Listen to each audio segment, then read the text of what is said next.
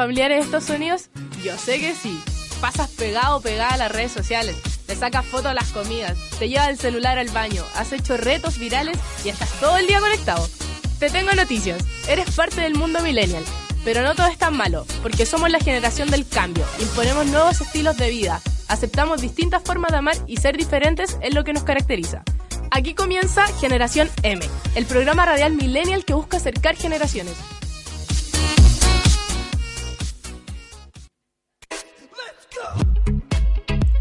Hola, ¿cómo están todos? Estamos aquí en un nuevo capítulo de Generación M. El programa radial Millennials que busca acercar generaciones tratando, ¿cómo lo decimos? Mm, temáticas contemporáneas para que usted lo entienda. Todo lo que, no- todo lo que nos cae. Dejará caer todo Eh, el peso. tenemos una noticia muy importante que dar antes de comenzar con el tema del capítulo. A ver, ¿cuál Que ahora, ahora estamos de los famosos. De todo lo que es famosillo. Ah, Estuvimos esta semana en el top 10 de podcast más escuchados en Chile. Específicamente en el puesto número 8. Uh, gracias a ti, a todas las personas que nos escuchan cuando están lavando la losa, bañándose en una cita y ponen Generación M. Sí, gente de todo el mundo nos escuchó. Estados Unidos, Nicaragua, Uruguay, España. España. Sueña. Así que ahora somos de los internacionales. Con un mañana. Oye, volvimos. Estaba aquí el dúo de la historia, Sí. Wisin y Amdel. Pero esta vez somos Kendall y Kylie. Hablando de, de modelos. ¿Quién, quién es Kendall y quién es Kylie en, en esta ocasión? Nadie.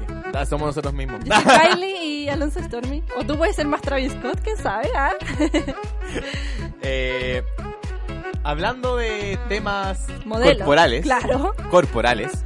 eh, el tema hoy día es un tema muy interesante. Vamos a tener un contenido, pero de calidad. De calidad, calidad, calidad. Pero antes, para que no te la soltemos todo al tiro y te tengamos con la duda, vamos a presentarte las redes sociales. Y antes de eso, porque no estamos aquí solos. No, nunca estamos solos. Oye, faltó gente aquí que presentar. Eh, pongámosle alta esta cuestión. Estamos con Joana Cien Pies Carvalho, la chica que está atrás de esta bella ventanita y que hace todo para que funcione este maravilloso programa. Buena, hola gente. Buena. Y ahí escuchamos otra voz también. ¿Alguien se coló? ¿Quién será Sí. ella? Ella siempre quiere estar donde estoy, man. Sí, Carito Carito Sáez. Sáez, que está afuera esta, esta oportunidad. Le vamos a dar un saludo a Maranta Llanos, Que no está. está. eh, pidió día laboral. Ya bacán. ya bacán. Hashtag ya bacán. laboral. Le acabaron las 40 horas. Sí. Dijo, no, ya cumplí las 40 horas, no puedo trabajar más. Eh, vamos a decir las redes sociales. Estamos, nuestra casa madre, lo que nos acoge y nos da este gran espacio para poder grabar. Radio JGM en eh, su página web www.radiojgm.uchile.cl Donde nos puedes escuchar también todos los lunes a las Exacto. 7 en la señal Online. en vivo. Online. También su Twitter, Facebook e Instagram los encuentran como, J, como Radio JGM. Y también nuestras redes sociales personales, arroba generación.m en Facebook, Twitter e Instagram. Sobre todo. Instagram, que es Y- donde más estamos. Lo que hablamos al principio, estamos en Spotify, nos pueden escuchar cuando quieran, en Evox también, próximamente Apple Podcast y eso sería todo. Aquí al Festival de Viña. Oye, ya le habíamos dado una pequeña pista de lo que iba a tratar más o menos este capítulo, ¿no? Pero ahora se los vamos a decir con claridad. Amigos y amigas, uno de los temas más polémicos que ha estado en la generación millennials o generación M, como le quieras decir, es el body positive, ¿no? Exacto, vamos a estar hoy día hablando del body positive, el movimiento con el cuerpo que ha suscitado este último tiempo, polémicas, Exacto. activismo y eh, vamos a estar hablando de todo ese tema con personas, mujeres, Mujeres. bacanas, pero muy bacanas. Aquí vas a conocer el origen de la tendencia body positive, por si no sabes de lo que estamos hablando, no te enteras lo practicas, no lo sé. También vamos a contarte un poco de lo- la línea como temporal de los estereotipos de belleza que hemos tenido eh, a lo largo de la historia, eh, las marcas que se han sumado a este body positive, eh, ya sea por amor al cuerpo, amor al arte o por el maldito capitalismo que ha intervenido en todo el, el tema comercial del body positive, eh, con modelos talla XL que son más rejas que una misma. y también, Y- como habíamos mencionado, claro. Sí, tenemos, pero grandiosas entrevistadas. O sea, tú estás aquí viéndonos, escuchándonos por ella. Yo creo, no, no creo que estés aquí Es por, que- por nosotros. No, tra- traemos calidad en entrevistadas. Vamos a estar hablando con Andrea Ocampo, una gran activista del feminismo gordo, que nos va a estar explicando también qué significa esto, el feminismo gordo. Y también, eh, bueno, tampoco les vamos a adelantar tanto para No. que escuchen la entrevista, así que hasta Sí, ahí nomás les vamos a dejar. Eh, también vamos a estar hablando con Anto Larraín, influencer y gran también eh, activista del, del tema del body positive. Y nos va a estar acompañando en lo que va a ser una mesa conversación. Vamos a estar conversando con ella aquí para par, con la gran Javiera Wayne, una gran modelo plus size.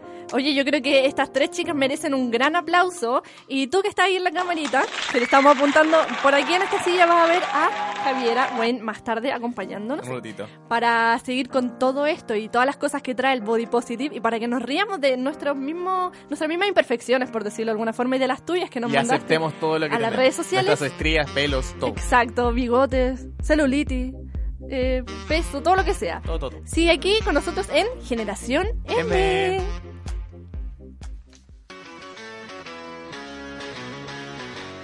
¿Te acuerdas cuando éramos solo un trabajo para la U? Y mira dónde estamos ahora, po, en la radio JGM.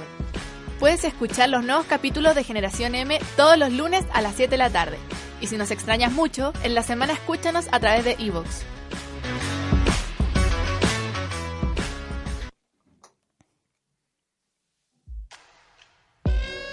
Estamos de vuelta aquí en Generación M en el capítulo Body Positive. Y si tú no sabes lo que significa esto, no has escuchado nunca el movimiento, o eres una fan pequeña que tenemos y no, no te enteras de lo que estamos hablando, o fan viejita, Fan o ¿Mayor? fan hombre también puede ser. también, fan, Fan o- no binario también. Todo ese Exacto, todo. te vamos a contar un poco de qué trata el body positive. Y esto es un movimiento, escúchenme bien, feminista. Quizás te hace sentido que tome un poco más de fuerza en el último tiempo porque el movimiento feminista ha estado más, más cuático, más rígido y más ahí logrando las cosas, empoderándolos, pues claro.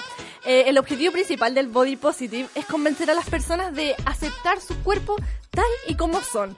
Y el lema de los seguidores es mi cuerpo, mi regla. O sea, que tú ames tu rollo, tu celulitis, tu estrella, lo Love que sea. yourself. Exacto, tal como amas a tu mamá, a tu pareja, a tu perro y a Generación M, ¿me entiendes? El amor, el amor parte por uno mismo. Así se llama mucha así vamos a librar a las personas de los complejos y comenzar a hablar sin miedo acerca de cada uno, pues, de cada complejo, valga la redundancia. Exacto. Eh, con este tema han salido como como temas polémicos también, porque hay muchas marcas que se han como colgado a este movimiento activista y eh, han hecho cosas no tan buenas para, para ellos. ¿Ya?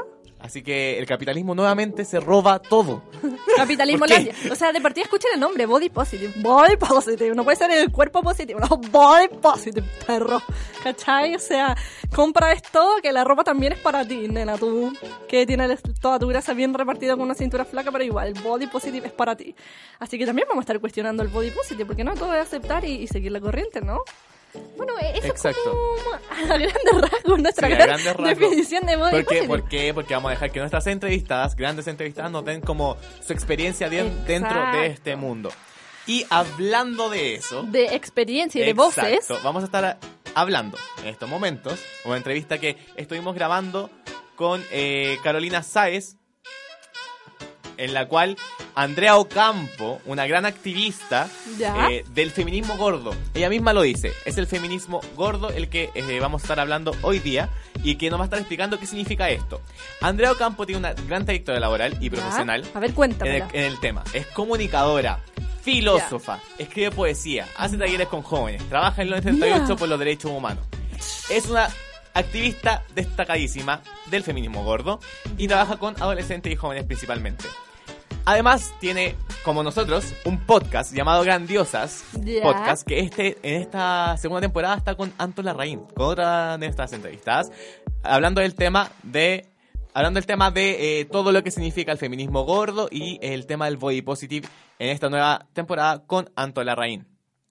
Así que, ahí también es DJ, se te olvidó decir eso, ¿no? Sí, de, de, de reggaeton old school. Así que te dejamos con la gran entrevista de Andrea Ocampo. Ahí va.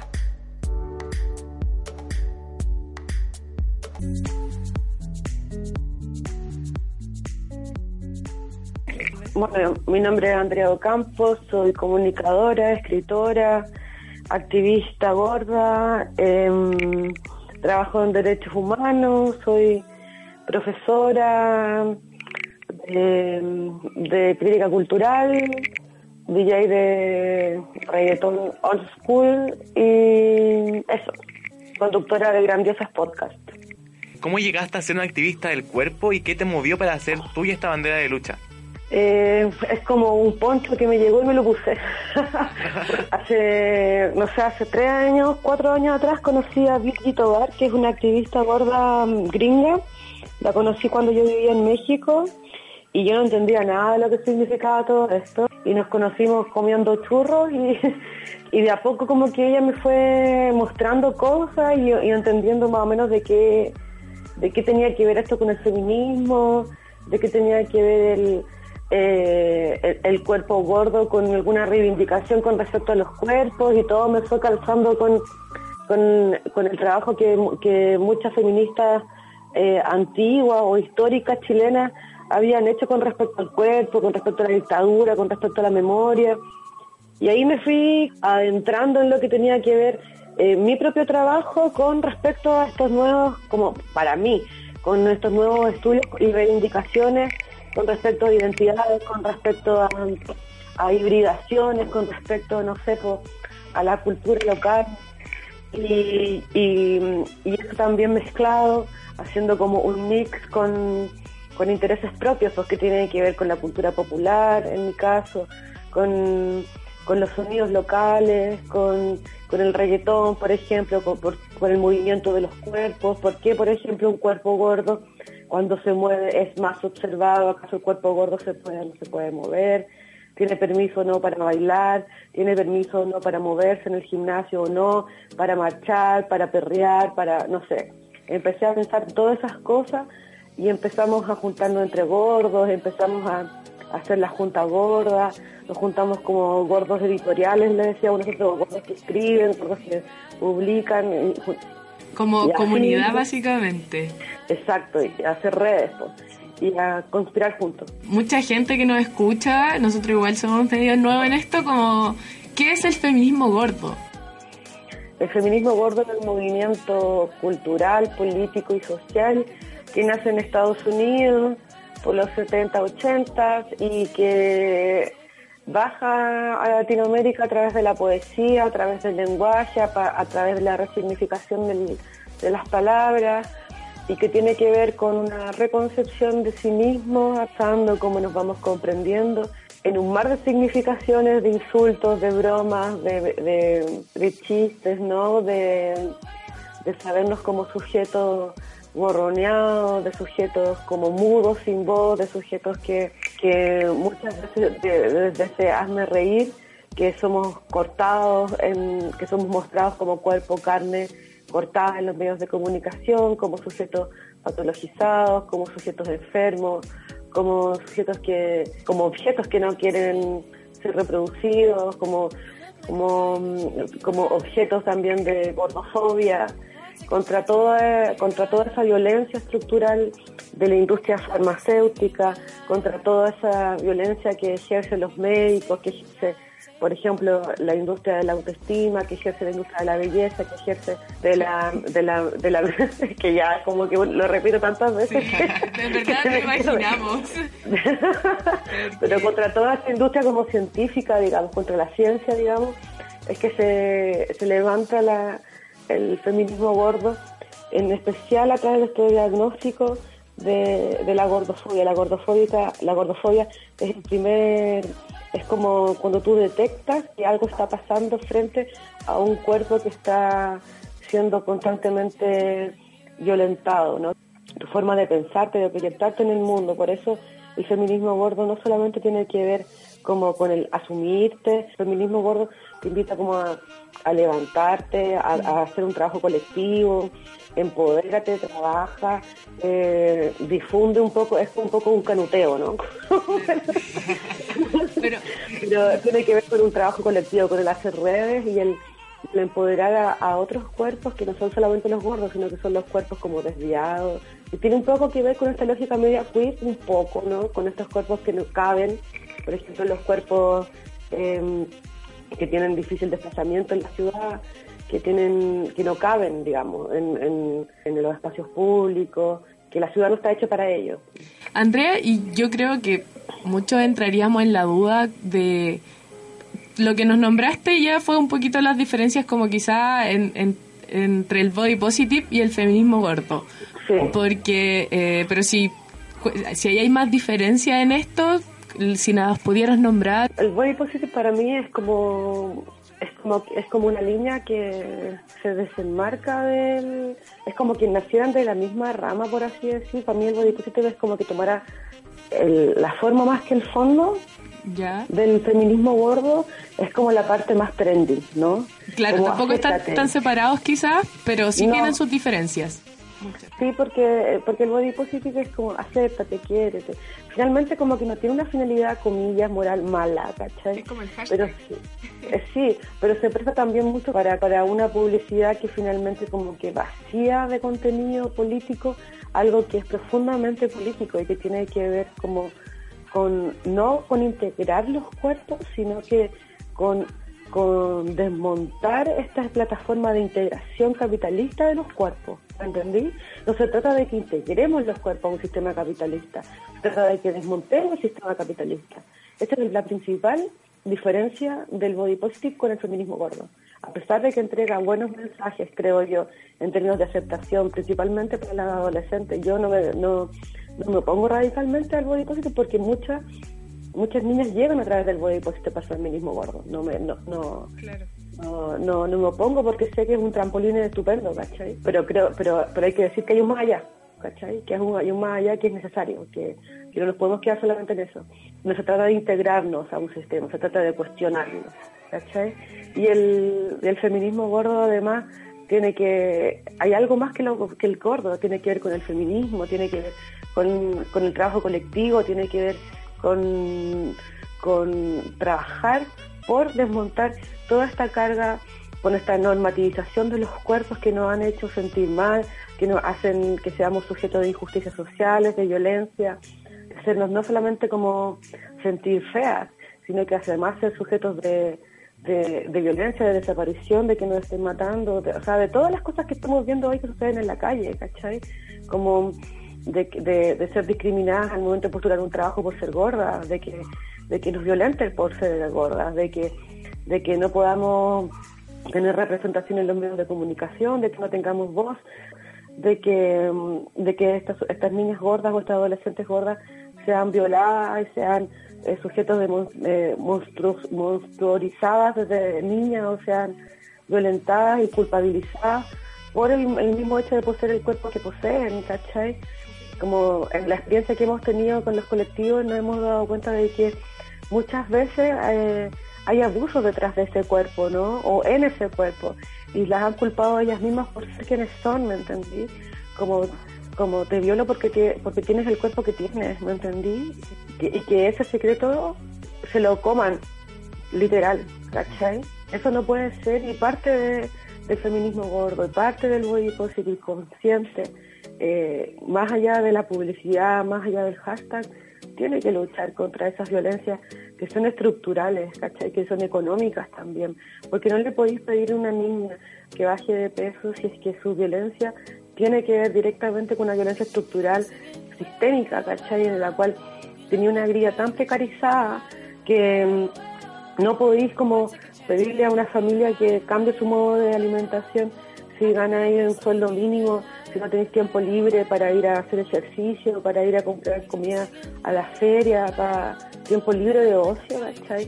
Tiempo libre para culturizarte en, ten- en términos de comida, comida, comillas, saludable. Claro, Lo- saludable es lo gourmet, lo saludable es lo elite, lo saludable ¿qué es lo saludable? Oye, Andrea, sabemos que tienes un podcast y también tienes como hartos seguidores en tus redes sociales. ¿Cómo es tu relación con la gente que te sigue y cómo te sientes al tener un medio en donde mostrar y educar sobre tus ideales? Me siento bien, a veces abrumada, a veces menos abrumada. Oye, ¿te, Eh, te ha llegado algún así como pidiendo ayuda como o algo? Sí, todos los días. Por eso te digo, como a veces, a veces es bacán porque te llegan. Mira, por ejemplo, ayer me sentía muy mal y, y como que dije ya todo el fuá porque uno no puede estar exponiendo las miserias, ¿cachai? Como que uno tiene que decir, si yo me siento mal, imagínate cómo se siente el otro. Entonces dije, ya, todo el fuá, todo el fuá, y como que me llegó todo el fuá a la gente, como que ya fue increíble y me sentí mejor. Igual eso habla de una, pre- de, de una debilidad mía emocional, pues, ¿cachai? Sí, pues, ¿para qué Ya, pero siendo muy honesta. Si Sí, pues, siente, sí. pero si yo soy humana, pues, si yo no soy diferente a la gorda al lado, ¿cachai? Soy la misma gorda, pero con más seguidores nomás, ¿cachai? Es que eso es lo que pasa también con las redes sociales, porque nos exponemos mucho y como que siempre tenemos que mostrar como la buena cara de las cosas, pero no siempre es así. Exacto, y, yo tengo la misma estría y los mismos pelos que la loca al lado, ¿cachai? Y, y, y me llegan, a veces me llegan como mensajes más duros, más difíciles, y yo trato de darme el tiempo de contestarlo o de dar alguna ayuda, pero a veces como que igual me quedo corta y, y a veces no puedo, a veces no puedo, a veces hay cosas muy difíciles, ¿no? Y la responsabilidad, ¿cachai? Como uno tiene que hacer ese llamado también a las compañeras que tienen esos seguidores o que, o que están asumiendo una voz pública, ¿cachai? Tu voz pública, como que tú, tú estás representando personas y por lo tanto una responsabilidad política al respecto. Y esa responsabilidad política no es solamente hablar bien, educarse, leer, estar informado, sino que también al momento de que te llega algo, tú tenés que hacerte cargo. Quizás no en el momento porque uno está corriendo y todo, pero en algún momento tenés que parar y decir, ya, ok, esta persona está pidiendo ayuda, ¿cómo la voy a ayudar? Y informarse, pues tener como, como una agenda, yo trato de trato de colaborar en lo que más puedo y si no puedo también pas- pa- pasar de la manera más cortés posible y decir, o sea, a mí siempre me preguntan dónde me compro los sostenes. Y eso- ¿Dónde los y compro yo eso- también? y eso es como, uno dice, oh, ya es como una, alguien puede decir es una estupidez, pero para las gordas sabemos que eso no es una estupidez, pues, porque es de sobrevida, ¿cachai? Como voy a salir con las pechugas en, el, en la rodilla en la calle, no, ¿cachai? Y en Chile no encontré. Entonces, y ahí tus datos, y entre gordas sabemos que todo es necesario, como que pueden ser detalles, pueden ser estupideces, pero en verdad no lo son. Y primero está la sobrevida antes que otras cosas, ¿cachai? Tú puedes hablar de política y todo, pero si no sabéis cómo era salir a la calle, y igual de político, también es igual de político, ¿cachai? Y, mm, y otro espacio como de comunicación súper importante ha sido Grandiosas Podcasts, que también lo pueden encontrar en el Spotify, en Evox y en SoundCloud. Em, que es un espacio que, bueno, antes la, la primera temporada la hacíamos con Subo Paso y ahora arrancamos el lunes con la Antena La Raíz, que ahora en esta temporada va a ser mucho más de feminismo gordo y de body positive, justo de lo que estamos hablando. Eh, y que también va a ser, eh, y que también es un espacio donde, bueno, un espacio que no existe en Chile, entonces es una ventana que, que queremos explotar para hablar de justamente de estos cuerpos diversos, estos cuerpos forzados, indisciplinados, que, que no tienen una ventana. Ha sido, ha sido de verdad muy complicado como encontrar un, o sea, tuvimos que abrir este espacio porque no hay, ¿cachai? Porque la- las invitaciones que nos han hecho, por ejemplo, librerías para ir a conversar de esto, se agotan súper rápido para, como que abrimos el espacio y se llena, ¿cachai? Eh, que vayamos a Conce, que vayamos no sé qué, y en verdad no nos da la vida, pues tenemos que trabajar. Así que Alguien tiene que costear las cosas también. sí, pues, no, y, la verdad es que todo for free, pues sí, ¿no?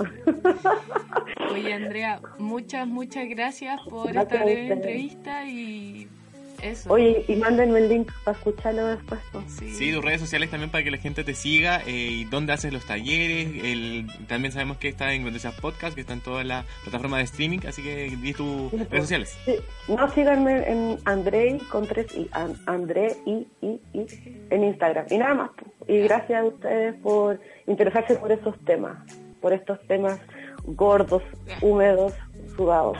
Por conductores gordos también. Sí. Eso, hasta abajo, sin miedo. Muchas gracias, que estés muy bien. Dale, que estén bien, chao. Chao.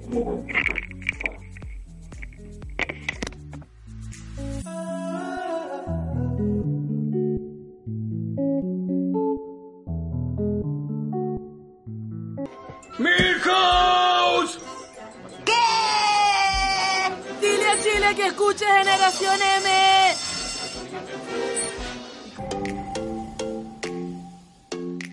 Estamos de vuelta aquí en Generación M y la gente que está viendo el streaming Tú que estás ahí, tú en particular que nos ves en esa camarita. aparecer mágicamente Ay, como, con un chasquido. Como mi, mi bella genio a una grandiosa modelo plus size que está con nosotros aquí, que nos acompaña, que vino, vino presencialmente. Hasta Recorrió cielo, mar y tierra para llegar al estudio. Vino desde muy lejos. No se imaginan la cantidad de trayecto que tuvo ese Uber. Estamos hablando de Javiera Way. Muy bien, muchas gracias por estar con nosotros aquí en Generación M. Muchas gracias. ¿Se escucha bien? Sí, Sí, sí, sí, escuchamos. ¿Primera vez en la radio? Eh, sí, sí, sí, sí, sí, es mi Ah, primera vez. Vamos a hacer sentir lo más cómoda posible. Tenemos la exclusiva de Javier Wade entonces. Generación M otra vez. Sí, ahí hoy día vamos a estar, a- más que una entrevista, va a ser una mesa conversación. Vamos a estar contigo durante toda esta primera parte del podcast y vamos a estar comentando todo el tema del plus size, cómo ha sido tu trayectoria como modelo y cómo empezaste también. Yo creo que dejemos que se presente ella misma, ¿no? Claro, sí. Cuéntanos un poco acerca de ti. Bueno, yo soy modelo hace un año, eh, también soy estudiante de actuación frente a cámara, yo también est- estudié actuación en teatro, eh, soy maquilladora de efectos especiales y soy muy, soy muy fiel a- al body positive. Perfecto. ¿Cómo empezaste en el modelaje? ¿Cómo fue, cómo, cómo te llamaron o tú fuiste a una agencia? ¿Cómo fue todo este tema? La verdad es que yo estaba trabajando en MAC, eh, MAC Cosmetics, y un día para otro me llamaron para, desde una agencia, fui a hacer mi prueba, no, estaba muy nerviosa, nunca había tenido una experiencia así, ¿cachai?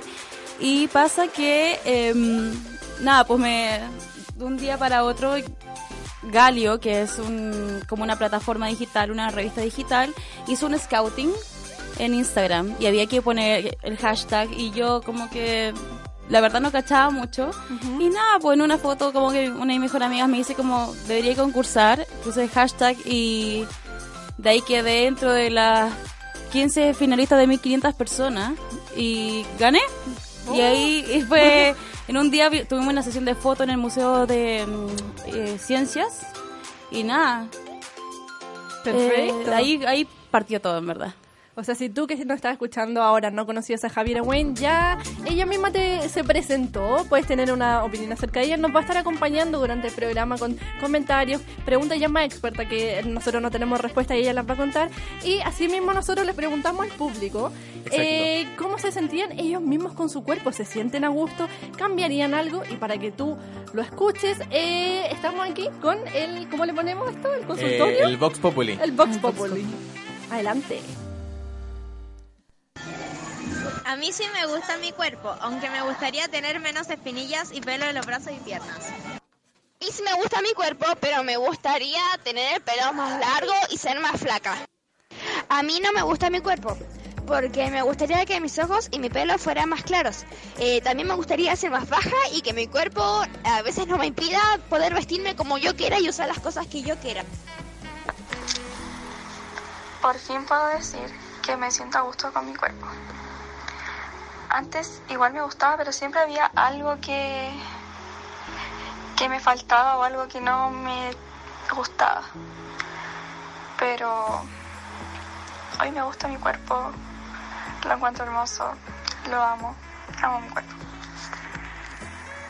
Actualmente sí acepto mi cuerpo, pero eh, me he tenido que ver obligada a intentar cambiarlo, pero por temas netamente de salud. Y, pero sí lo acepto tal como es. Eh, me siento a gusto con mi cuerpo, sí. Pero lo que cambiaría un poquito la altura. Me gustaría ser más alta. Estamos de vuelta aquí en Generación M y ya escuchamos todas la- las personas que nos mandaron sus mensajitos ahí diciendo qué es lo, qué es lo que no les gustaba de sus Claro, cuerpos. si se sentían a gusto y si cambiarían algo. Y fue bastante heavy porque al principio muy escuchamos unas niñas de unos cuantos, 13 años, ¿será que escuchan Generación M? Quedé, quedé muy para adentro escuchando como esas niñas, como que... Claro. Cuando uno piensa en body positive se le olvida que las que nos incumbe a todos en verdad, de todas las edades, como que una mujer de 60 años puede ser igual de insegura que una mujer de 30 o una niña de 10. Exacto, y de hecho yo creo que parte menos que los 10 años de ahora que tengo un bebé me doy cuenta, uy, qué lindo tu hijo, o uy, qué lindo tu vestido, chica, parece una princesa. Entonces viven creyendo que como que les digan linda es el cumplido Exacto. máximo que le pueden dar. Y aparte que lamentablemente la gente que es adolescente, infante, está en proceso de, en proceso de creación de su personalidad. Claro. Entonces estamos hablando de que si una persona te hace body shaming y te dice, oye, eres gorda, vas a quedar de por vida De con por ese vida. estereotipo. Exacto. Y les pasa a mucha gente. Aquí yo creo que hay una diferencia. los hombres pasan menos por esto. Yo lo viví, pero por un tema de, de peso, ¿cachai? Exacto. Entonces, eh, no sé, ejemplo, a mí me decían, no puedes ocupar esto porque te ves gordo. Ya. Y desde ahí en adelante tenía un, un proceso, Trauma. tra- un trauma Atroz. gigante con la ropa, en el cual no puedes ocupar tal cosa porque te hace ver gordo. Y ahí yo creo que el body positive, Javiera, que viene ya como la experta, dice como, no hay una regla de moda que te diga, oye, no puedes ocupar estampado porque te ves gordo, sino puedo ocupar lo que quiera porque me, me siento a gusto con esto. Hemos vivido mucho tiempo ya con estas como leyes al vestir y claro, el body positive nos invita a eh, erra- como, eh, erradicar todo eso, como que ponerte a ti de primero y decir como esto es lo que me gusta, esto es lo que va eh, acorde a mí, me gusta tener pelos, me gusta no tener pelos, me gusta tener mi pelo rapado, me gusta tener, ¿cachai? Es como la libertad de expresar tu diversidad como única. ¿cachai? Porque finalmente también estamos rompiendo con el derecho del otro. O sea, al decir Exacto. eso se te ve mal, no le está otorgando a la persona la posibilidad de vestirse. O sea, eh, ¿Y así quién de es fuerte uno, es. en verdad, quién es uno para Claro. opinar sobre el otro? Y ahora el tema... Cállese, señora.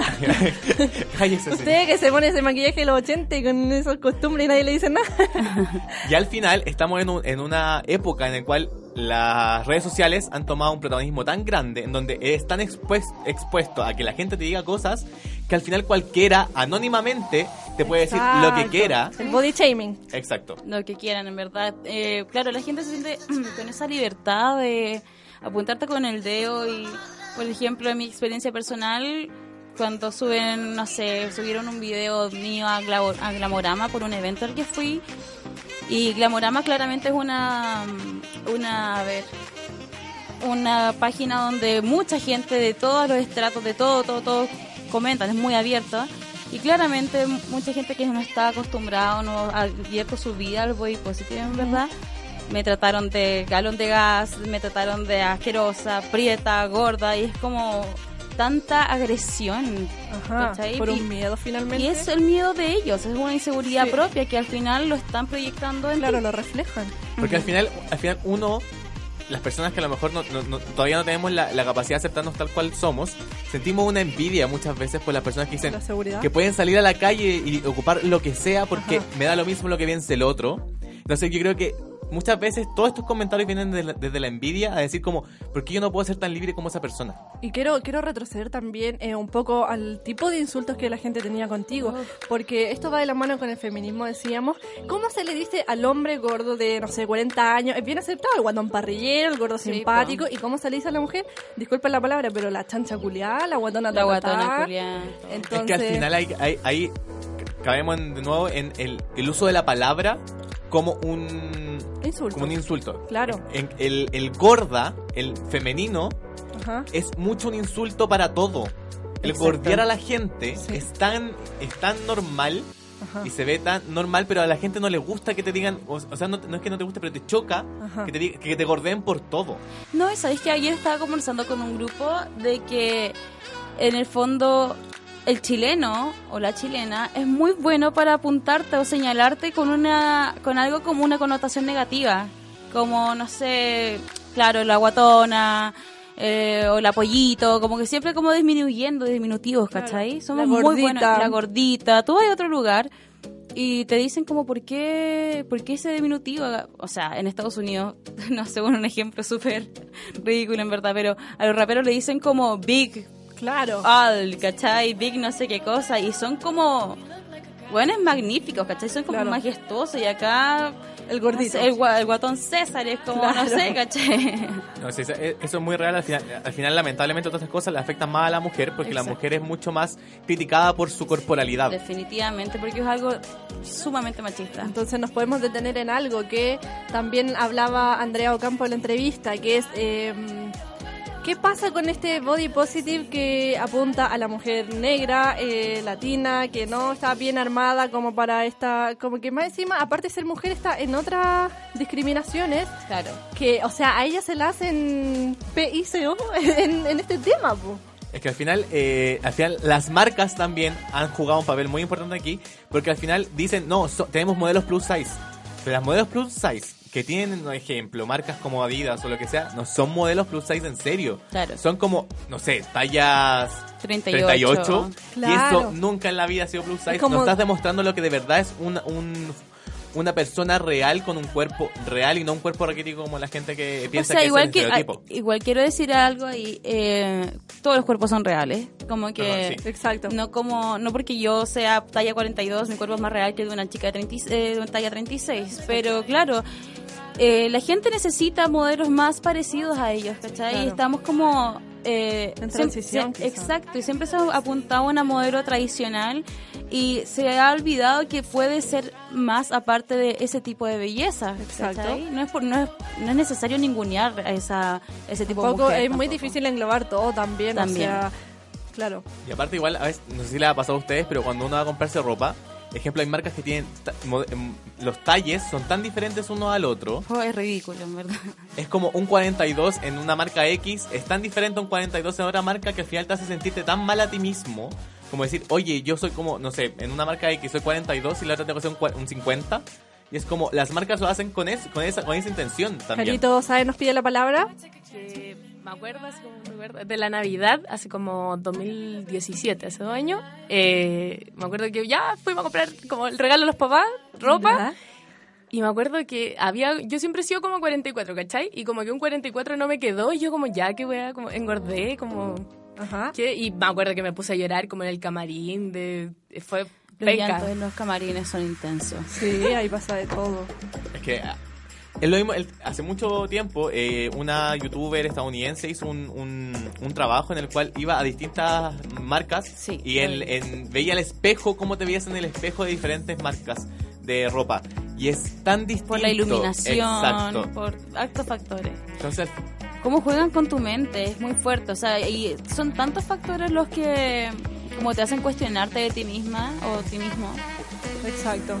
Oye, eh, o sea, resumiendo, Chile, gordofóbico, o sea, son buenos para opinar, son inconsecuentes y estamos en un periodo transitorio de body positive que aún no abarca a todo el mundo, pero está bien, o sea, aún Estamos avanzando. sigue siendo un cambio positivo y el resto que no se identifica con este body positive y que más va a un feminismo eh, gordo, quizás eh, si vamos en vías al desarrollo en algún momento puede identificar, identificarse con un body positive menos capitalista y más inclusivo, ¿no? Exacto. Eh, también, eh, y creo que hay que hablar de un tema muy grande en nuestra sociedad, que es el tema de las marcas corporales. Ejemplo, las estrías, la celulitis, y es un tema que siempre eh, a toda la gente le dice como, oye, no puedes ir con tal cosa porque se te ve la celulitis o porque se te ven las estrías. Y es algo tan normal que una persona tenga estrías. Porque es la, muy normal. O sea, el embarazo te las causa, eh, engordar, subir y bajar de peso por X motivo. Uno que es hombre tiene estrías. Obvio. Exacto, entonces como es tan normal tenerlas que ¿por qué las ocultamos? De hecho, aquí ni siquiera estamos hablando de un cuerpo de, de una embarazada. O, imagínense, ese es un tema totalmente aparte. Si ya hay un cambio, eh, ahora yo que estoy embarazada también, heavy, que tu cuerpo se cambia completamente porque creaste un bebé, diste vida, después salió y, o sea, hablar de estrías es lo menos. Imagínense cómo está ese grupo que está más segregado e invi- invisibilizado, la mamá ya está invisibilizada como en tema estético, etcétera. Eh, o sea, hay varios puntos a los que ir eh, transitoriamente de alguna forma. Javiera, nunca, una pregunta, ¿nunca has vivido algún, alguna polémica con el tema del Photoshop? ¿Que alguna página te haya photoshop, photoshopeado o no haya mostrado la realidad? La verdad es que cuando yo empecé mi tema como modelo, yo ya sabía, ya venía con mi Instagram cargado con body positive, entonces todos mis trabajos, o no, en verdad todos mis trabajos, cada vez que tengo una sesión de fotos con un fotógrafo o fotógrafa, les digo que, uh, les digo que, bueno, yo no funciono con eso, ¿cachai? Yo no puedo vender una imagen que no soy yo, eh, sería como ir en contra de mis propios términos, en verdad, y no, no, no pasa eso. ¿Has tenido alguna experiencia en particular que quisieras contar con respecto al tema body positive con tu carrera? Eh, ya sea alguna discriminación, alguna anécdota que te haya parecido rescatable en, en una forma más linda. Bueno, eh, en las producciones eh, claramente todavía hay gente que, que, que tiene ese pensamiento tan como, no sé, do- de los 2000, de los 90, no sé cómo decirme en verdad. Claro. Eh, ¿Y cómo se llama esto? No. Y, claro, sí, sí, sí he tenido problemas, em, pero lo hemos sabido yo lo he sabido tratar en verdad con eh, mi equipo y todo. Si hay ponte en el catering, hay algo, una vez me dijeron como, ay, no te vayas a comer el postre, y yo como, no, no tengo hambre, y es como, no, pero ¿cómo no te vayas a comer el postre si es de chocolate, pero Javiera, pero ¿cómo Claro. no? Y es como, o no sé, antes, eh, no sé, las tallas, que te las cambian, Claro. entonces es mucho más difícil como trabajar, ¿cachai? Cuando tenía dos tallas menos. Exacto. Cuesta. Bueno, igual ya llevando al otro tema, ¿cuáles son las cosas que impiden el cuerpo perfecto que la gente tanto critica? A ver, hagamos como una lluvia al de ideas. es un cuerpo perfecto eh, creado por la publicidad. Ajá. Exacto, que es Photoshop. ser rubio, de ojos claros, muy alto, metro ochenta hacia arriba. Sin estrías, sin celulitis, sin Exacto. manchas, sin cicatrices, Sin cicatrices. eh, sin pelos. Y hablamos de que todas estas cosas son completamente naturales. Naturales. O sea, de la naturaleza, los pelos. O sea, somos animales, vean un animal y vean a nosotros. O sea, lógicamente vamos a tener No hay que Exacto.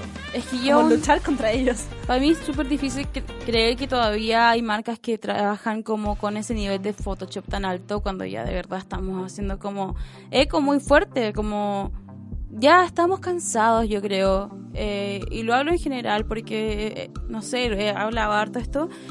Y todos ya queremos aceptarnos, como que tenemos que tener la batalla contra uno mismo, porque ya de qué te sirve, o sea, ya hay tantos otros factores hay otros- tantos otros factores que, mm, que te hacen odiarte y ya estamos cansados, yo creo. Hay que alzar la voz nomás y Sí, aceptarse. recientemente hoy día, eh, hoy día en la mañana, vi la foto de Demi Lovato que subió a Instagram. Por fin subió algo así esa mujer. Yo era fan de ella. Subió una foto de ella en la piscina con celulitis, en un bikini que a ella le gustaba mucho y en el cual en el texto decía que ella muchas veces había sido photoshopeada Ya.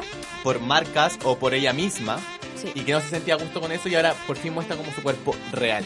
Exacto, con estrías, con lo que todos tienen. Exacto, yo le aplaudo, le aplaudo porque es tan difícil dar el primer paso, pero cuando uno lo hace, las cosas vuelven a, o sea, se tornan tan distintas. Claro. Así que no, como que increíble porque ella también tiene tantos seguidores que Así que tú si nos escuchas, te, te invitamos a ti a onda, mostrar tu estrella si tú quieres, lógicamente, tu celulitis, tu, lo que sea, porque está dentro de un margen completamente natural. Hay que visibilizarlo y al- además naturalizarlo. Exacto. Oye, América, ¿nunca has tenido alguna alguna confesión respecto a tu cuerpo que quieras hacer en este podcast?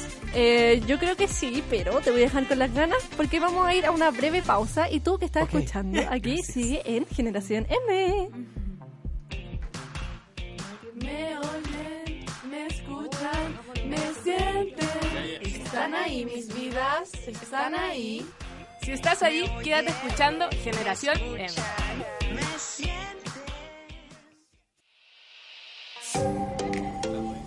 Estamos aquí de vuelta en Generación M y dejemos de como... ay, estamos al aire, estamos en vivo, es día lunes, pasado de las 7 de la tarde, casi 7.30, estamos completamente, estas cosas pasan al aire al micrófono y ahora seguimos. Eh, vamos a ir con qué, con las confesiones de cada uno eh, referente a, estos temas de, belleza y dramas que hemos tenido. De hecho, hicimos un, un juego que hizo Carito Sáez que se llama El Cono de la Vergüenza, que estaba en un capítulo de Glee, lo voy a mostrar ahí. Eh, anotamos en un papelito nuestras cosas que nos avergonzaban y las vamos a colgar en nuestro cuello para ridiculas, ridicular, ¿cómo se dice? Ridicular. Ridicularizar. Ajá, a nosotros mismos. Gracias, Así periodista. Vamos a contar una experiencia eh, de cada uno, ¿les parece? Con respecto a estas imperfecciones. ¿Te parece si partes tú, Javier? De, sobre mis imperfecciones. Ajá. ¿Cómo, a lo mejor, ¿qué, qué te hizo darte cuenta? Así como, oye, me, me amo y me da lo mismo lo que me diga la O gente. cuando pequeña te molestaban por algo. Ah, bueno, sí. Eh, sufrí de mucho bullying. Sufrí mucho bullying cuando chica, físico y psicológico. Después pasó el tiempo, eh, me cambié de colegio, se tornó a bullying psicológico y después entró la era del internet muy fuerte y fue cibernético, exacto. Pero cuando yo dije que eh, me quería como cambiar y quería como querer fue porque ya de verdad yo dije ya tengo dos oportunidades, tengo dos posibilidades. O sigo en esto y quizás en qué termine porque realmente estaba muy mal. O le doy un vuelco a mi vida y me empiezo como a enamorar de mí misma, en verdad. Exacto, perfecto, y así lo hiciste. Exacto. eh, hasta el día de hoy sigo siendo juzgada claramente eh, por mí misma. Uno igual es persona, no todos los días son buenos, ¿cachai? No todos los días es como, ¡ay, me veo increíble, ¿cachai? Pero siento que el odio que antes me tenía, cuando tú ya está erradicado. No existe. Y tú, Yerko Flores, queremos Yo, tener ver, una, eh, una voz hombre también Sí, en este Yo tema. creo que igual, obviamente, los hombres que viven el tema de, del, a lo mejor del body shaming es mucho menor, Ajá. porque obviamente no han vivido toda su vida eh, como bajo el alero de otra, de otra persona. No vivido el machismo y los estereotipos del machismo. Entonces, eh, sí, a mí como, como personalmente, el tema del peso siempre ha sido un tema. Y ejemplo, no sé, me acuerdo mucho cuando, cuando chico que iba a la playa pero con polera. Ah, Nunca en la vida Sí. me sacaba la. De, un eso pusiste de- en tu conito de la vergüenza, de hecho, ¿no? ¿Dónde Sí. está tu cono? Para que te lo cuelgues. Sí. Tú pusiste peso. Sí, peso. El peso ha sido, ha sido siempre como un tema muy importante para mí. Y eh, hasta el día de hoy, yo creo que todavía no llego a, lo mejor al, al nivel que ha llegado la Javiera, como decir como, oye, me quiero y me da lo mismo. No. Pero luchas con eso. Tú eres O sea, sí, deportista toda- actualmente. Pero igual siento que eso, que yo me mate en el gimnasio, que haga deporte, igual es un tema de... Porque quiero cumplir con el estereotipo de ser la persona flaca y Claro, el deportista. fitness. Exacto. Sí, finalmente es muy difícil llegar a, a una estabilidad a nivel Dios, ¿no? Bueno, yo puse bigote y láser, porque cuando yo era muy pequeña, yo tenía mucho, era muy peluda, pues, tenía bigote. Y ¿El tío Cosa? Sí, peor. Y mm, como a los 10 años me depilé por primera vez con crema Beat y no tenía idea cómo funcionaba. Entonces, si ya me hacían bullying por tener bigote en el colegio, el otro día me hicieron bullying por llegar con toda la boca roja y quemada, po, atroz. Y madrina, no, déjate la media hora, si así funciona. Y las instrucciones decían Media cuatro minutos. No, sí, tuve curación y todo el rollo. Sí, después evolucionó la pinza, pero 10 años, ¿me entienden? O sea, ahora últimamente también ha habido polémicas con unas eh, marcas que de clínicas dermatológicas y, o cirugía que dicen, eh, tienes 10 años y quieres sacarte los vellitos, ven, y tienen una terrible. cara de una niña de 9 años, o sea, también funemos esas marcas, por Es favor. que lo- ¿Cómo, tienen cabe- ¿Cómo les cabe en la cabeza ¿cómo que- pensar que... una niña quiere realizarse una, un, una- un tema estético por pelos? Y si quiere, cómo lo fomentan y hacen que ella más encima, si no se siente así, lo haga y crear una cultura de depílate a los nueve años. Atroz. Y también puse láser, porque yo después del embarazo me sometí a un tratamiento láser por las estrías, porque yo no tenía nada, absolutamente nada, ni una estría ni celulitis. Entonces, después del embarazo, quedar con estrías fue como mil veces más shock. Y es heavy, porque es como, o quizá un poco en contra de Body Positive, es como No, yo pero- no soy amiga de mis estrías en verdad, y como que lo digo así, las quise eliminar. Pero es cuático someterse a un tratamiento porque cambiar el láser es que te quema. Pues me pusieron una plancha que dolía, que me quedó cicatriz y que luego esa salía y como que se regeneraba la piel y eso era lo que hacía que se te fuera la estría finalmente. Pero es heavy. Pero igual yo creo que a lo mejor igual eh, puede ser alguna rama en el body positive que igual es creerte como, como, Como eres. tú quieras. Pero igual tener la capacidad de decir como si quiero cambiar algo, lo puedo cambiar y tengo la que- capacidad de hacerlo y lo puedo hacer tranquilamente. Finalmente es tu decisión, tampoco Es te que obligamos a algo. Es como tomar el control sobre ti mismo, es decir, como esto me gusta, esto no, lo- esto lo voy a usar, esto no, y como puedo ser mil veces mejor. Yo creo que uno tiene que enfocarse en ser la mejor versión de uno mismo. Y, Ajá, y pues, afuera las chicas eh, tienen algo que decir con respecto a su cono de la vergüenza. Que le pusimos así, no porque sea la vergüenza, sino por el cono de los perros, por si acaso. El cono Eh, es como muy, aparte- eh, muy español eso. A mí se me ocurrió, lo, perdón, lo confieso porque eh, Glee, full fans de Glee, y vi Igual. hace poquito el capítulo de This Way. Y era como, ahí, yo antes de esa canción siempre la relacionaba como con LGBTIQ+. Y Ajá. ahora como después de ese capítulo es como para la vida, ¿caché? Como para todas las personas. Bueno, mi confesión, o sea, mi, mi Cono de la conito vergüenza. dice eh, estrés postraumático. Como, ¿se acuerdan en la entrevista de la Andrea? Que dijo igual algo súper cuático, que era como... Eh, si... Ay, no puedo. Eso que te lo comes, ¿cierto? Sí, o sea, no, no, como que ella había trabajado en diferentes organizaciones y de ahí se había dado cuenta de que muchas veces estos cuerpos gordos eran como por abusos, por violaciones, como, weón, me toma, como si alguna vez tuve ansiedad, es como por eso, ¿cachai? Como a mí también me pasó y antes me odiaba como por lo mismo, pero como después de esa weá es como... ¿Cómo sí, vas a volver a ser la misma? ¿Cómo tu cuerpo no lo va a reflejar? No sé, pero después de haber entendido esta cuestión es como, filo, soy así, me quiero... Ahora yo me quiero mucho, me amo. Todos Oye, nos amamos. la aplaudo, en verdad, Sí. por hablar Sí, de esto, aplauso. de verdad. Y al aire. Te pasaste, te En el capítulo de salud mental hablamos de, de más. Caro, te amamos mucho, Eres muy demasiado. fuerte, qué linda, Caro. Y yo a Cien Pies Carvalho tiene su conito de la vergüenza. Me hace cara de... "Mm", pero estamos en Body Positive, amiga. Nos tenemos que reír de estas cosas, ¿no? Poner caras de... bueno, "Mm". ya, ya, bueno, ya. Ah, yo- ¿saben qué? Sí, yo, yo tengo mi conito de la vergüenza, pero de antes, claramente. Que ¿Cuál? fue algo que me dio siempre mucha vergüenza. Eh, Bueno, está con todo este tema del peso también. Y mi cono de la vergüenza sería un body reductor.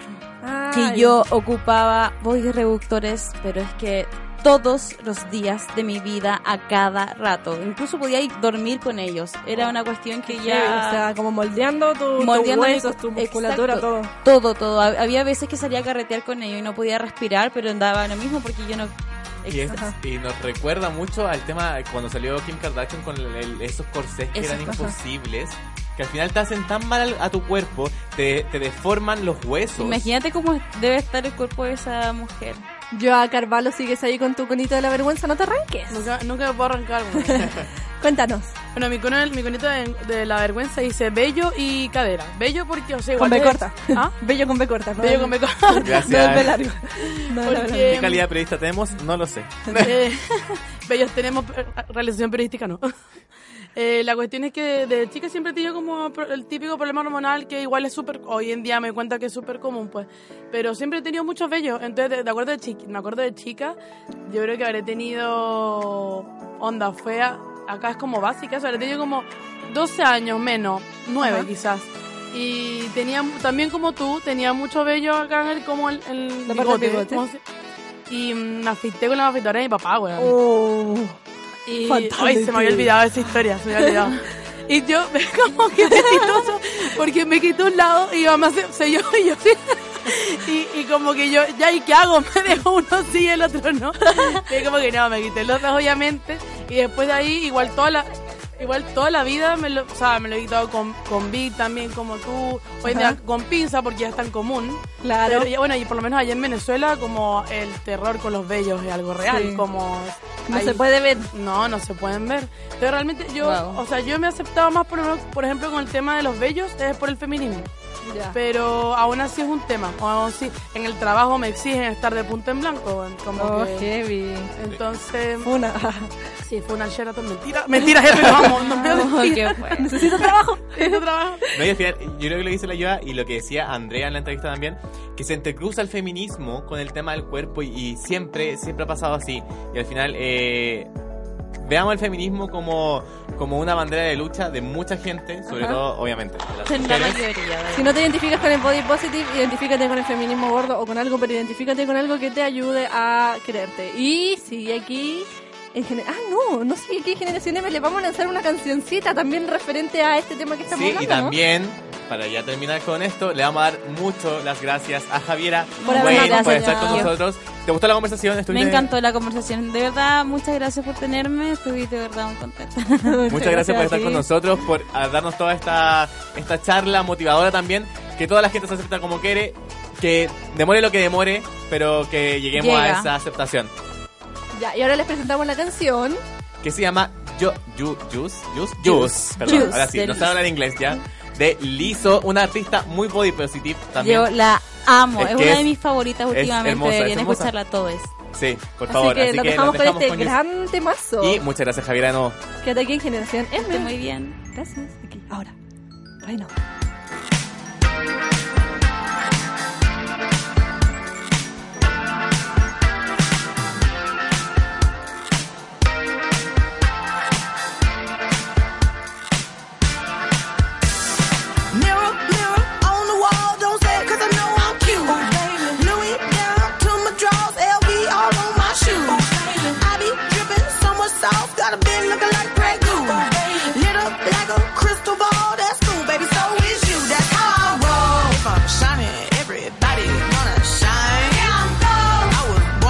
Don't even gotta try. Now you know.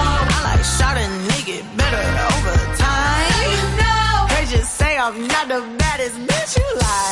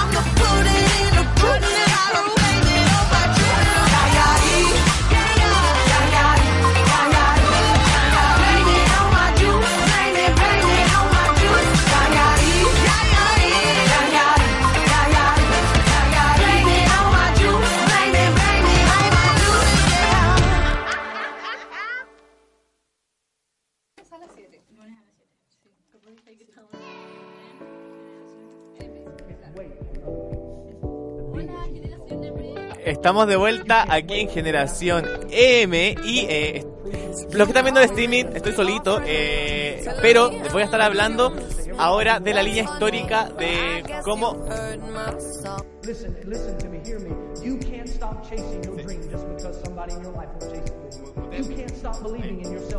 Estamos de vuelta aquí en Generación M y eh, estoy un... Voy a estar un ratito solo porque está América haciendo algo muy importante afuera. Y eh, le damos nuevamente las gracias a Javiera Wayne por estar con nosotros en este gran capítulo.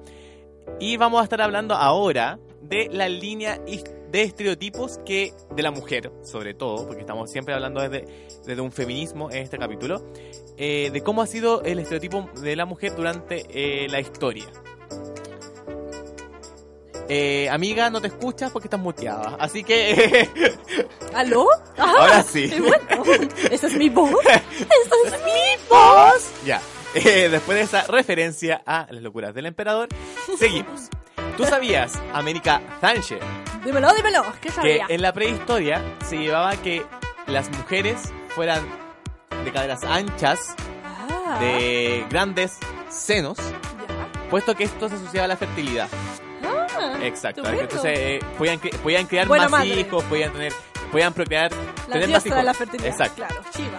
Después pasamos ya a épocas más, eh, más ¿Contemporáneas? tampoco tanto. En el- no, no tanto. Pero en, la- en el Renacimiento, en la época victoriana, se llevaba el tema de eh, el del cuerpo grande en Ajá. hombres y mujeres. Ya. ¿Por qué? Porque se asociaba, perfecto. exacto, se asociaba a, A la a la riqueza. No, a la ah, riqueza. la riqueza. Como lo que decía Javiera de Big.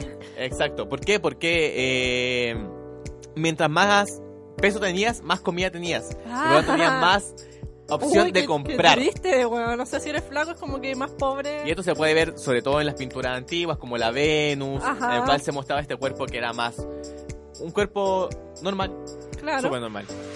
En la época también. Eh, en la época victoriana ya pasamos al tema del corsé.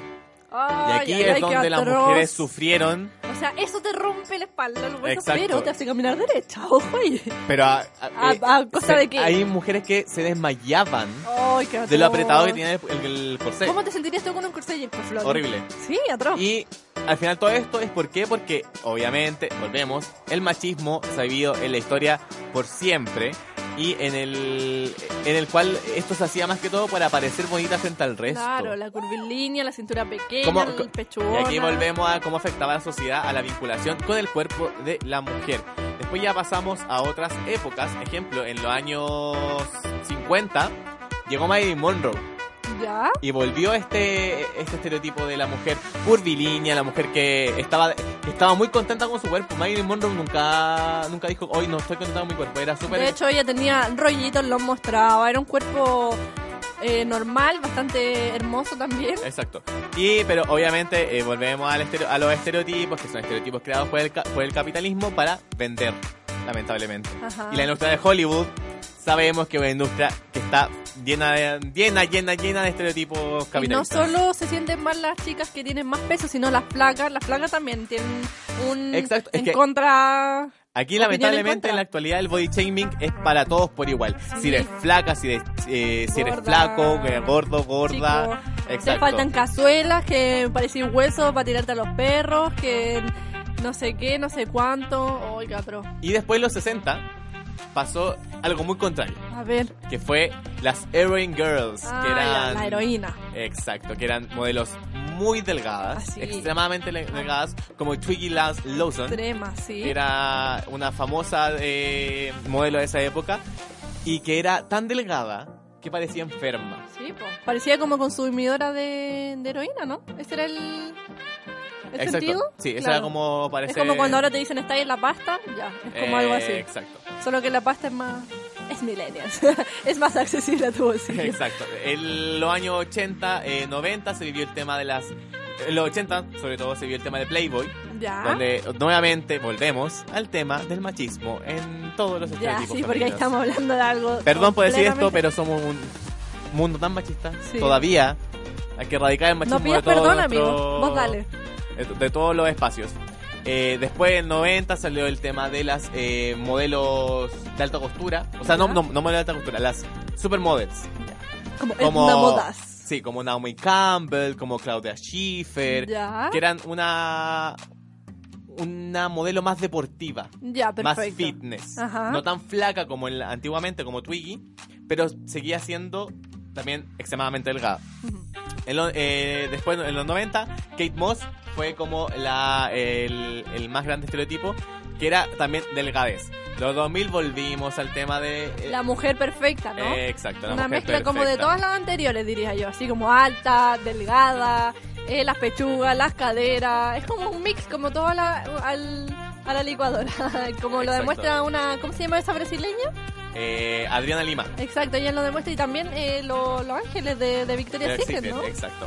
Y en la actualidad es donde estamos viviendo por fin un tema de que todos tenemos cuerpos tan distintos. Desde el 2014 aproximadamente Exacto. en adelante. aprox, que aprox. todos tenemos cuerpos tan distintos y que los- nos podemos amar como seamos y ojalá y eh, ojalá que que todos podamos amar nosotros mismos y somos el tema de la ropa de la moda que es un tema muy Las común marcas de Body Positive. exacto eh, tengan eh, una un- como por así decirlo como el llamado a ocupa lo que te guste porque si a ti te gusta cómo te queda las reglas de moda aquí no valen Exacto, y en ese mismo sentido tenemos una entrevistada que mencionamos en un comienzo. ¿Tú me puedes contar un poco acerca de ella, Yerko? Anto Larraín Anta es- Larraín, si tú que estás ahí la conoces. Te amamos, te amamos. Eh, es una muy seca activista del body positive. Eh, actualmente. Muy conocida. Muy ¿Cuántos conocida. seguidores en Instagram? 124 mil, leí por ahí. Creo que sí. Eh, no tengo el dato. Así como Andrea certero. Ocampo 9000 y eh, Javiera Wayne, ¿cuántos tenía? Yo no lo sé. Oh, no lo sé. eh, la- Ahí les vamos a dar el ahí dato vamos a estar exacto. dando el dato, exacto. Eh, vamos a estar hablando con Antonia Larraín. Anto Larraín para, para, para los amigos. ¿Ya? En, eh, vamos a estar hablando también de, de su activismo en Body Positive, cómo partió en el tema del modelaje y ha sido rostro de muchas campañas. De muchas campañas de, de ropa, eh, en el cual han, han empezado las marcas a mostrar estos cuerpos más diversos. Eh, yo creo que la, la podríamos ya empezar a invocar mentalmente para tenerla. Vamos a darle el pase a nuestra gran, bacán, Genial, genial entrevistada hoy día. Hola Anto, ¿cómo estás? Bien, ¿y ustedes? Muy bien, muchas gracias. Estamos en el capítulo acerca de Body Positive. El tema, el tema de mi vida. Sí. Exacto, y ya te hicimos una, una introducción hablando del tema y eh, queríamos saber primero que nos dijeras cómo te adentraste en el mundo del body positive y cómo fue este este como cambio de haber estado en un docu reality en el canal 13 y después volve- eh, volverte una modelo plus size. Wow, hicieron su investigación. Exacto, somos periodistas de calidad. de serlo, tratamos de serlo. Eh, ¿y ya definieron lo que es body positive? Sí, de hecho nos acompañó Andrea Ocampo haciendo también un contraste entre body positive y el feminismo gordo, para que quede en claro como las diferencias que esto va teniendo. Pero si tú no- nos quieres dar también la, la, la definición propia, digamos, como tú lo llevas en tu vida diaria, también lo puedes hacer. Qué divertido, porque el, el André y yo tenemos opiniones súper distintas. Sí, exacto. Eh, y eso es lo que también queríamos mostrar en el podcast, que hay como dos como caminos de este como aceptación del cuerpo y también cómo, cómo se politiza también este tema. De hecho, también estuvimos con Javiera Wayne aquí. Ah, Regio, toda, toda la manada. Sí. Ya, mm, a ver, ¿por dónde parto entonces? ¿Por mí o por, por el, el- el rollo? Partamos por ti y breve historia eso, de lo, de lo mío y de, le, le echamos. exacto, me encanta. Me, me encanta. ¿Cuál era la pregunta? ¿Dónde partí? ¿Cómo partí? Con el Sí, ¿cómo partiste con el tema body positive? La verdad es que no tengo la menor idea. Solo sé que por internet. Ya. No sé cómo, cuándo lo encontré. Yo creo que, o sea, sí o sí fue a través de, de Instagram eh, y viendo los hashtags que usaban otras modelos que yo veía, como Tess Holiday o Ashley Graham o Iskra Lawrence, que son modelos de traje de baño, ropa interior y todo, eh, de distintas tallas y que eh, ellas hablaban como que eran muy eh, eran tan como modelos que uno las ve y sabe que no son modelos tradicionales, por lo tanto ellas sabían que tenían que referirse al tema igual de alguna forma y hacerse cargo de, de, de esto, de cómo de un día para otro un cuerpo como el mío es modelo, que es algo que antes no se veía.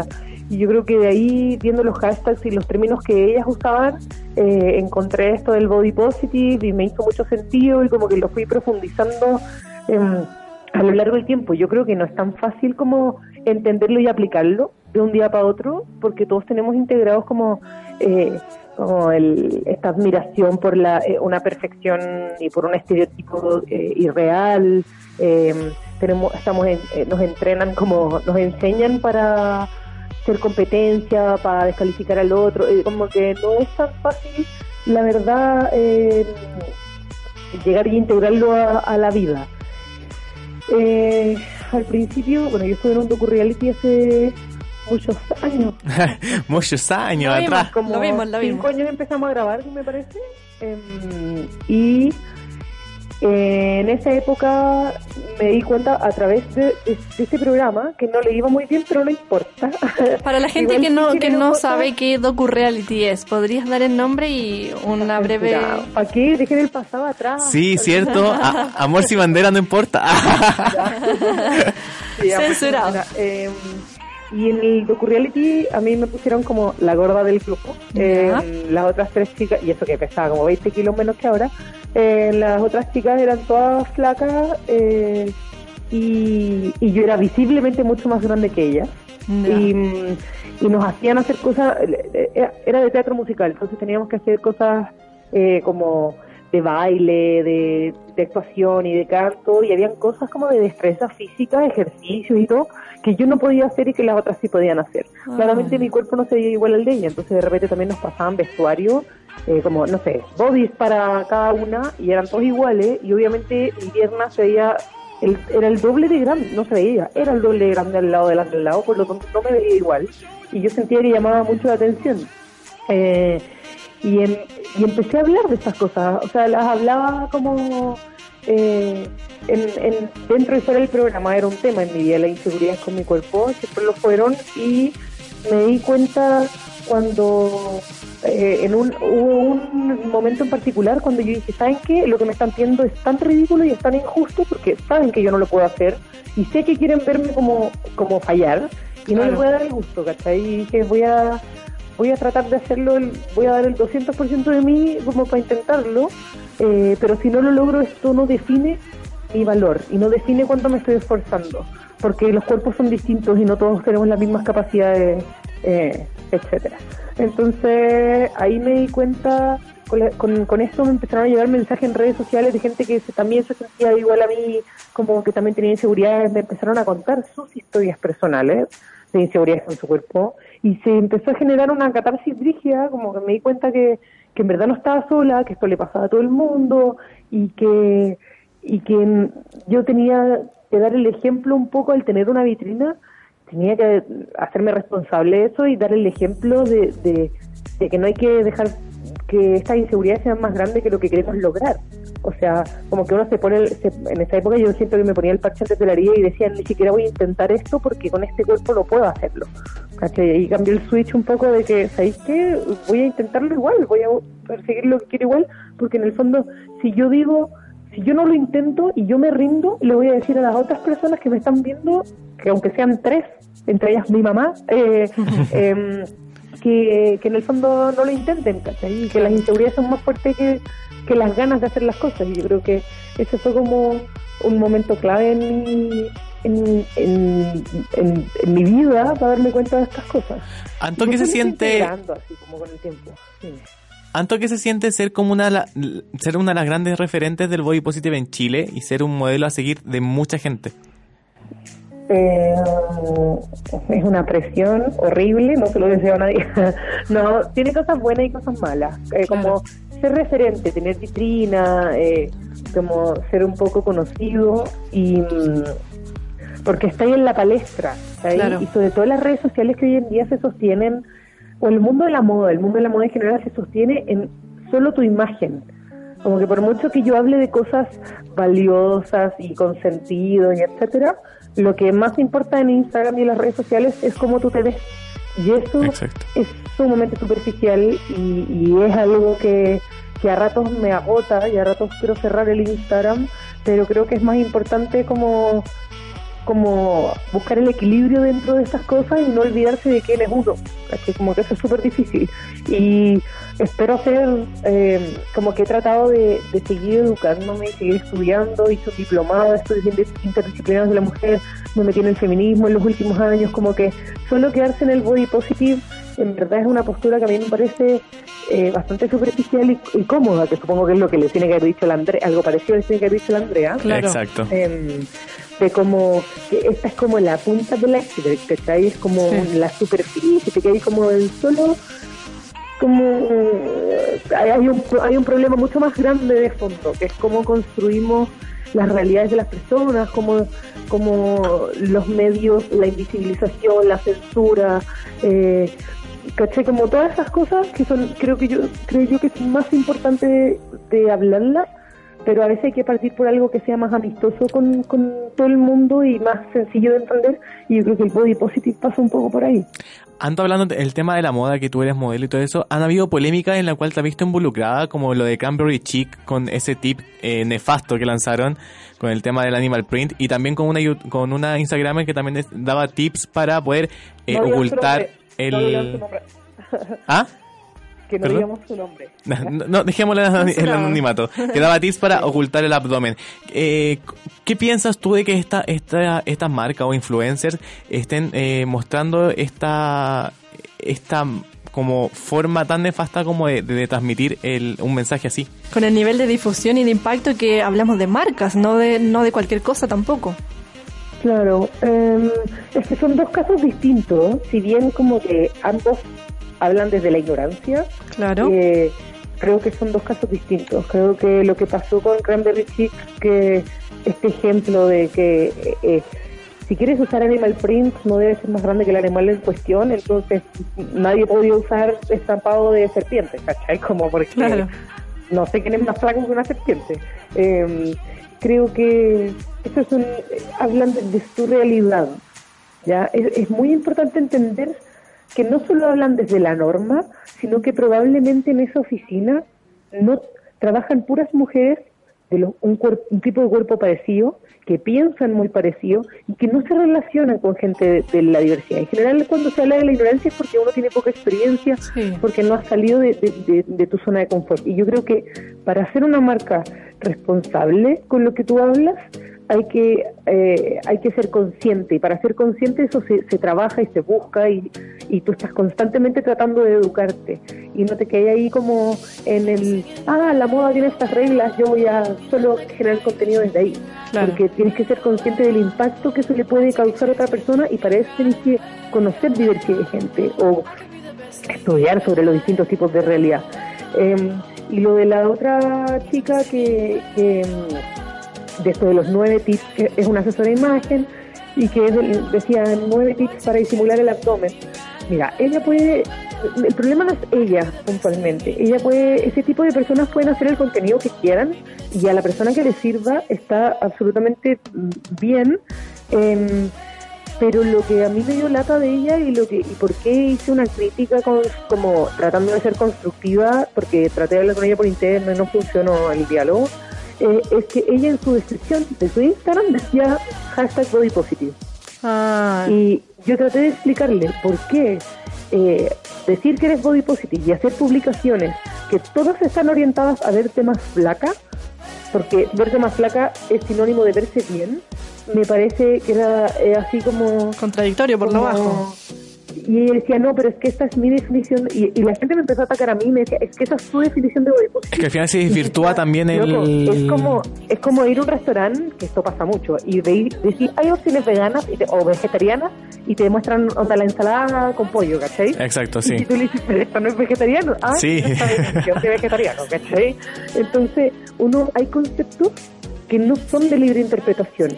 Son, tú los aplicas de forma, cada uno lo inter- como lo aplica de forma distinta, pero el body positive y que ah, genera mucha controversia porque como es tan amigable el término, un montón de marcas lo han usado para vender y lo usan de una forma súper irresponsable y- e incorrecta. Claro. Es como Se pierde el su sentido. power, ¿cachai? El feminismo, para hacer poleras de feminismo, pero en verdad no saben lo que, de lo que están hablando. Al final el capitalismo es el que gana, gana plata con eso nomás.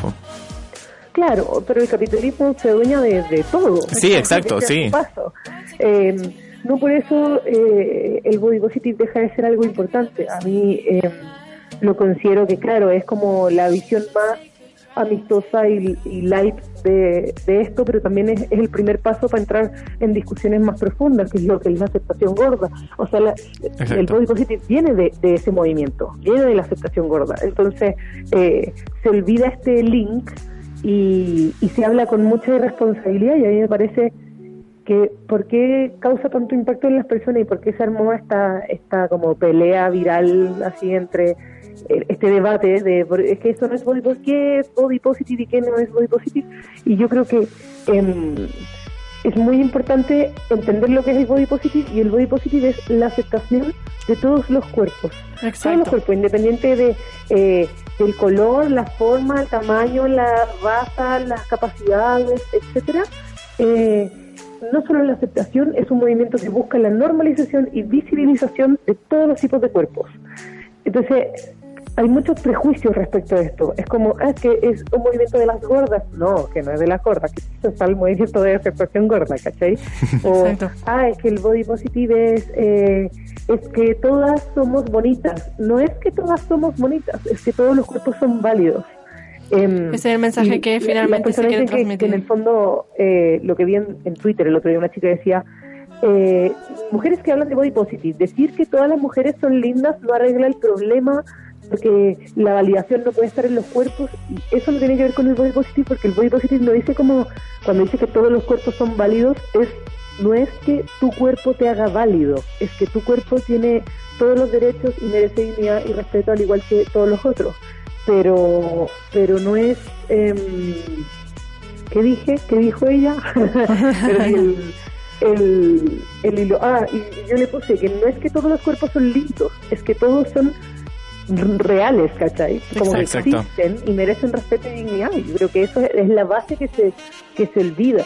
Sí, y con esta reflexión, eh, Anto, te queremos agradecer eh, nuestra invitación de Generación M eh, para la gente millennials, no millennials que nos escucha.